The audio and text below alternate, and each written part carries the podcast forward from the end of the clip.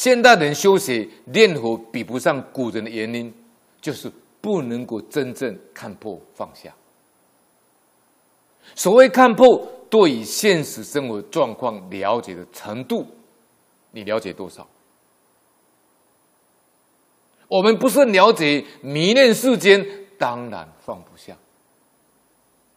所以念佛往生的人多半是七八十岁的老人。老了为什么？他老了不赶快念佛去极乐世界，老了就是病苦啊！啊，所以多半是七八十岁的老人。为什么？因为他们看得多了，知道世间一切都是虚幻不实。关键就在这个计划，你要看得懂虚幻不实。不管是夫妻感情再好，不管子女再怎么样孝顺，他都是因缘和合。孝顺是因为善缘，不孝顺是因为恶缘。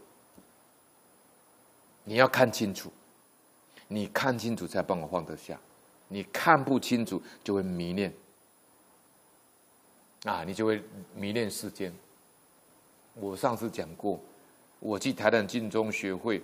演讲，有一个老菩萨，他跟我讲说：“黄警官，你讲的我都懂，但是我活练不下去。”我说：“为什么阿弥陀练不下去？”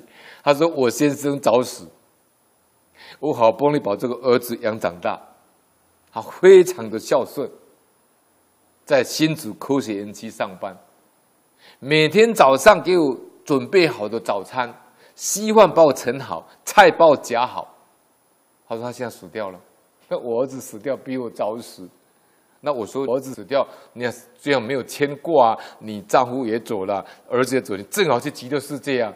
他说没有，我只要起念阿弥陀，我就想到他，他不是想阿弥陀，他想到他儿子哦，他佛念不下去，年纪很大的人，七八十岁的人。他儿子已经死了，如果他万一有个三长两短，他真的死了，他又能如何呢？还是要死啊？那你是要到三恶道，还是要去极乐世界？